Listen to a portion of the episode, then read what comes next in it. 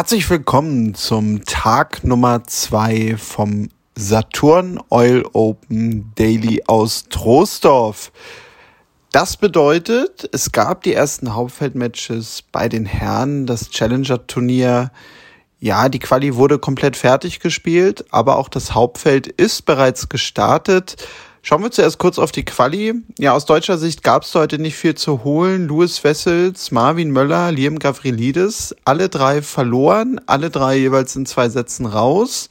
Benjamin Hassan, der gestern hier ja im Podcast zu hören war, der hat es ins Hauptfeld geschafft, eben gegen jenen Gavrilidis. Robert Strombachs, der ja für Lettland spielt, aber ja auch durchaus mit Deutschland verbunden ist, der hat Sumit Nagal besiegt und zieht auch ins Hauptfeld ein am Nachmittag. Da ging es dann aber los mit dem Hauptfeld. Und ja, da gab es aus deutscher Sicht gute Nachrichten. Mats Moreng, der ja zuletzt im Ranking sehr abgefallen ist, konnte sich durchsetzen. Er hat eine Wildcard hier für das Hauptfeld bekommen. Gegen den an 8 gesetzten Jelle Sels gewann er 6 zu 2, 6 zu 3. Das klingt relativ deutlich und wie deutlich das denn war, ja, das habe ich ihn nach dem Match dann mal im Podcast gefragt. Mats, Glückwunsch zum Sieg. Sah auf dem Papier deutlich aus. Erzähl mal so ein bisschen Match gegen Ellis Hells. Ähm, ja, war aus deiner Sicht auch ein gutes Match für dich? Oder gibt es Dinge, wo du sagen würdest, ja, da wäre ich vielleicht auch ein bisschen angreifbar heute gewesen? Äh, nee, ich habe echt, vor allem sehr, sehr gut aufgeschlagen, was ihn wahrscheinlich auch sehr unter Druck gesetzt hat. Äh, habe früh angefangen, Druck auf ihn aufzubauen, direkt im ersten Spiel gebreakt und dann ist es so vor sich hingerollt für mich. Es lief eigentlich alles für mich, würde ich fast sagen. Außer am Ende natürlich ein bisschen nervös gewesen, weil ich lange nicht gespielt habe, aber dementsprechend, also es war ein super Match für mich. Du bist in den letzten Monaten im Ranking ja ein bisschen abgerutscht. Ähm, wenn man jetzt so als Fan drauf schaut, denkt man ja gleich, ja, man trifft wahrscheinlich einen schlecht gelaunten Spieler. Ist bei dir nicht so. Ist sowieso eigentlich selten so, glaube ich. Ähm, ja, aber fass mal so die letzten Monate zusammen. Also bist du zufrieden mit dem, was du momentan so auf den Platz bringst? Ja, jetzt wieder. Die letzten Monate waren natürlich sehr, sehr schwer. Ich war letztes Jahr im, im April, glaube ich, kurz vor den ersten 100 und dann hatte ich immer wieder Probleme im Rücken, habe dann immer wieder versucht zu spielen was wahrscheinlich im Nachhinein die falsche Entscheidung war, aber ich wollte es unbedingt versuchen. Bin dadurch dann im Ranking deutlich, deutlich gefallen, von 120 auf, wie gesagt, jetzt 400 irgendwas. Und hatte dann eine gute Vorbereitung, im Februar wieder Probleme gehabt im Rücken. Und aber nie die Hoffnung verloren, dass es, immer, dass es irgendwann wieder weitergeht. Und ich bin einfach froh, dass ich es wieder spielen kann. Und ich genieße jedes Match. Ähm, wie hast du diese Phase denn jetzt so genutzt? Also gab es auch irgendwas vielleicht in einem Spiel, wo du nochmal gesagt hast, okay, also wenn ich jetzt äh, auch leistungstechnisch nicht gerade so ganz anknüpfen kann und auch immer mal wieder aussetzen muss. Gibt es da irgendwas, wo du dann sagtest, hm, dann kann ich vielleicht auch das an dem Schlag oder in meinem Spiel insgesamt angehen oder war dafür auch gar nicht die Zeit? Nee, das nicht. Ich war wirklich, konnte eigentlich gar kein Tennis spielen in den letzten Monaten, weil ich wirklich äh, deutlich starke Schmerzen im Rücken hatte. Ich habe einfach viel an meinem Körper gearbeitet. Viel, viel Physio, viel trainiert, viel Krafttraining, Mobility und all dieses ganze Zeug um irgendwann wieder fit auf dem Platz zu stehen. Hm. Und Saisonziel irgendwie so fürs laufende Jahr? Hast du dir da irgendwas ausgeguckt oder sagst du doch gerade jetzt so nach der Zeit, ja, vielleicht eher entspannt mal schauen, was das Jahr bringt und dann nächstes Jahr wieder voll angreifen? Nee, ich gehe auf jeden Fall auf Angriff. Ich, ich hoffe einfach, dass es mein Körper hält. Das ist das Erste. Und ähm, wenn das so ist, wovon ich ausgehe, dann wird es auch wieder nach oben gehen im Ranking. Wo es dann am Ende des Jahres ist, das weiß ich nicht, aber ich hoffe so hoch, wie es geht. Wir schauen uns das die Woche mal an, ja, und vielleicht sprechen wir dann ja nochmal. Ja, Dank dir. Dankeschön. Und kommen wir damit dann auch zum heutigen Darmfeld. Ja, da gab es noch keine Hauptfeldmatches. Das geht erst am Dienstag dann los. Dort wurde die Quali komplett zu Ende gespielt. Acht Spielerinnen haben sich jetzt am Ende durchgesetzt, auch ebenfalls nach zwei Quali-Runden. Und ich sagte es gerade bei den Herren, ja, da gab es aus deutscher Sicht nicht so viel zu feiern. Bei den Damen war das Ganze anders. Sechs von acht Qualifikantinnen kommen aus Deutschland, tragen die Farben des Deutschen Tennisbundes und ganz besonders ein Augenmerk gelegt habe ich heute auf Katharina Gerlach, denn viele, die sich ein bisschen intensiver mit Tennis auseinandersetzen und vor allem auch in den letzten zwei, drei Jahren gesetzt haben, die haben von Katharina Gerlach sicherlich öfter schon mal gehört. Letztes Jahr hat sie Qualifikation gespielt bei den French Open, hat dort sogar Coco van der Wey rausgenommen aus der Qualifikation, ehemalige Top-Ten-Spielerin, hat sich danach am Knie schwerer verletzt, musste viele, viele Monate aussetzen und ja, diese beiden Matches jetzt in der Qualifikation, sie war hier an eins gesetzt, waren wirklich auch ihre ersten Matches in diesem Jahr auf der Tour.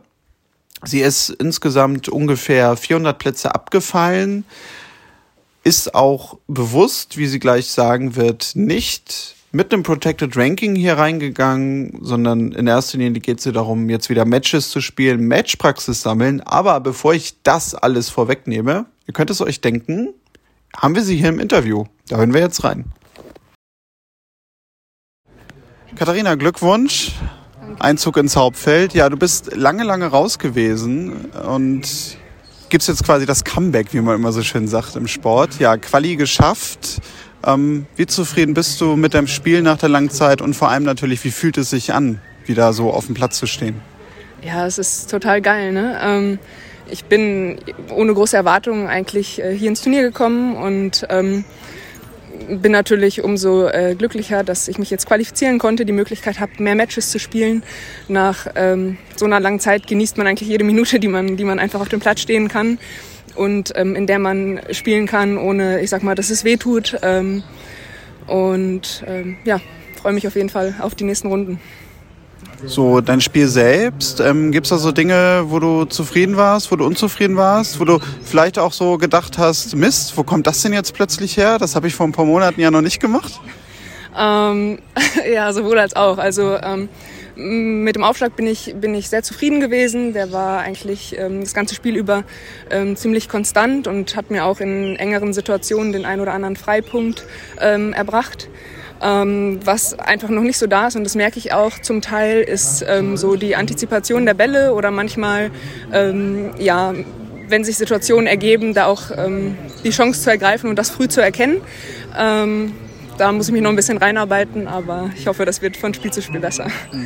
Ähm, Gab es denn irgendwas an deinem Spiel, so jetzt auch in der Zeit, in der Vorbereitung, wo du gesagt hast, okay, jetzt habe ich vielleicht auch mal die Chance, irgendwie was zu verändern? Bist du da was angegangen oder ging es vielleicht doch eher wieder darum, gerade nach so einer langen Zeit, ja, so diese Basis auch wieder einfach zu finden?